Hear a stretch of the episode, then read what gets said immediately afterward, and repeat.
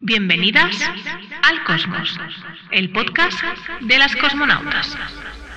Vamos a compartir contigo mucha estrategia, tendencias, visión y marketing.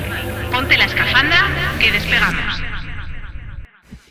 Bienvenida, bienvenido al Cosmos, el podcast de las cosmonautas y hoy vamos de entierro. Hoy vamos a matar al cliente ideal. Es verdad que es una herramienta que es muy útil en los primeros momentos de diseño estratégico del marketing de tu empresa, pero una vez has evolucionado, esta herramienta para mí se queda pequeña. Para quien no sepa qué, es el cliente ideal, te diré que el cliente ideal es esa persona em, imaginaria, de alguna manera diseñada, con la que te sentirías más cómoda, más cómodo trabajando y te representa un mayor, em, un mayor porcentaje de beneficio. Por ejemplo, en mi caso, yo sé que toda la parte de infoproductores me generan un mayor beneficio que los e-commerce. ¿Por qué? Porque requiero menos horas de trabajo para eh, alcanzar el mismo objetivo. por eso prefiero trabajar con infoproductores que con e-commerce. El cliente ideal eh, también viene definido por la, parte sociodemográfica, por la parte psicodemográfica, por la parte de valores y por la parte de eh, conciencia de conocimiento de tu marca o de tu producto. Si no, todavía no sabes muy bien por dónde ir, te invito a ir a mi canal de YouTube donde tienes todo un, ah, un vídeo eh, con un pequeño taller para que describas tu cliente ideal. Aunque estoy bastante segura que si estás escuchando este podcast, me has escuchado a mí o a cualquier otro marketer o, marketera eh, hablar del cliente ideal. ¿Qué me pasa con el cliente ideal? Que cuando estamos hablando de contextos globales, de clientes en todo el mundo, un, cliente, ideal se me queda pequeño y prefiero conectar con un concepto que mm, me amplía fronteras y sobre todo me amplía la visión, que es el de problema ideal. El problema ideal es ese problema que comparten todos tus clientes y que tú eres capaz de solventar, que tú tienes una promesa de solventar ese problema y sabes que tu metodología funciona en un porcentaje alto de los casos. No es lo mismo trabajar con un cliente em, que, no tiene, que, no tiene ese problema o que no es consciente que tiene ese problema que con alguien que sí que es consciente que tiene ese problema. Y te voy a poner un ejemplo. Puede ser que una de las personas con la que uno de los problemas ideales con los que quieras trabajar son personas que no encuentran pareja por ejemplo, y tú quieras enfocar esto em, como eh, tú quieres eh, enfocar esto como problema eh, desde el punto de vista de tienes un mal perfil en las apps de ligar. Este podría ser una solución al problema. El problema ideal es que no encuentro pareja. La solución es que te ayudo a em, tener un mejor perfil en redes, en tus redes de, de ligar. Otro podría ser trabájate eh, interiormente para poder em, conectar mejor con esas personas que sí que están en la misma onda que tú, por ejemplo. O tal vez tendrías otra solución que tendría que ver con el, eh, pues oye, vive tranquila sin pareja. Por ejemplo, tenemos un problema ideal y tres soluciones ideales. Esto, por un lado, lo que hace es que conecte muy rápido con mi cliente, porque tiene ese problema, reconoce ese problema como suyo y para seguir lo que hace es que reconoce la solución como una potencial solución suya.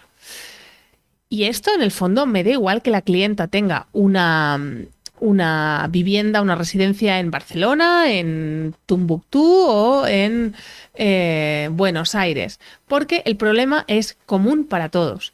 Y de hecho, también puede ser que no tengan nada en común en su ah, background, en, su, en, el aspecto em, económico, por ejemplo, que, era un peso, algo que al cliente ideal se da mucho peso.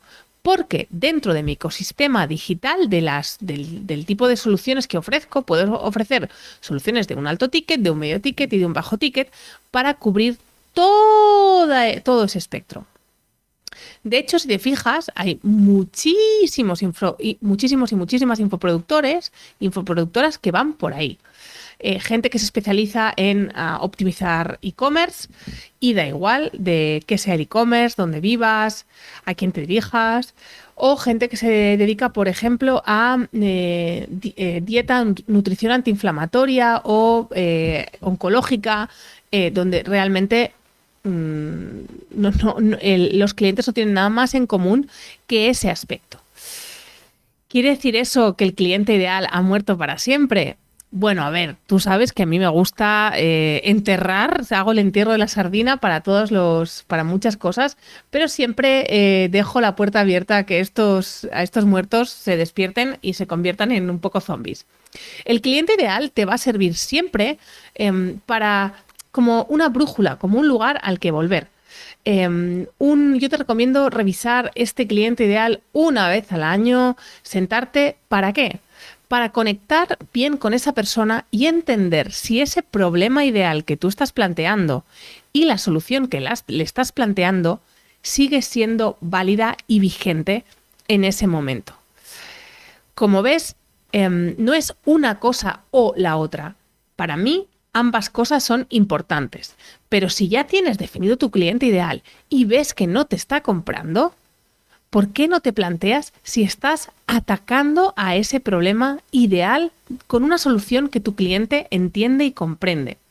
Y te voy a poner otro ejemplo. Veo muchísimas coaches que trabajan la autoestima. Pero esto es muy, es un concepto muy técnico, muy, muy técnico. Yo no sé si tengo alta o baja autoestima. Puedo tener conciencia de que me relaciono mal con mis compañeros de trabajo o que siempre acabo en relaciones tóxicas. Y esto se, puede trabajar a través de mejorar la autoestima, pero ves que el problema ideal no es que tengo la autoestima baja, es que tengo un problema que se puede solventar, la solución ideal, a través del trabajo de la autoestima. Pues hasta aquí el podcast de hoy. Te invito a suscribirte a mi lista de correo, una lista en la que envío información relevante, historias de marketing, en la que te explico un poco de salseo de detrás de cámara de mis campañas. Y para suscribirte solo tienes que ir a patcarrasco.com barra descarga. Y además te llevarás un regalito sorpresa. Entra a mi lista y nos vemos allí.